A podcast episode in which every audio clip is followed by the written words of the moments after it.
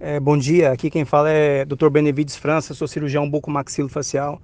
Está circulando aí na cidade um áudio no WhatsApp onde eu afirmo que existe um paciente contaminado com coronavírus no hospital de base.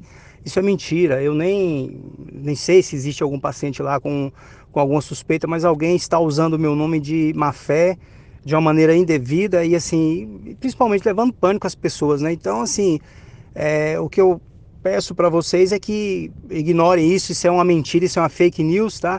E que no momento como esse não contribui nada, né? Pode levar mais assim, mais medo às pessoas, ok? Mas mais uma vez eu afirmo, eu não falei sobre isso e não existe nenhum paciente no hospital de base é, com suspeita desse, dessa, dessa doença. Obrigado a todos, Deus abençoe.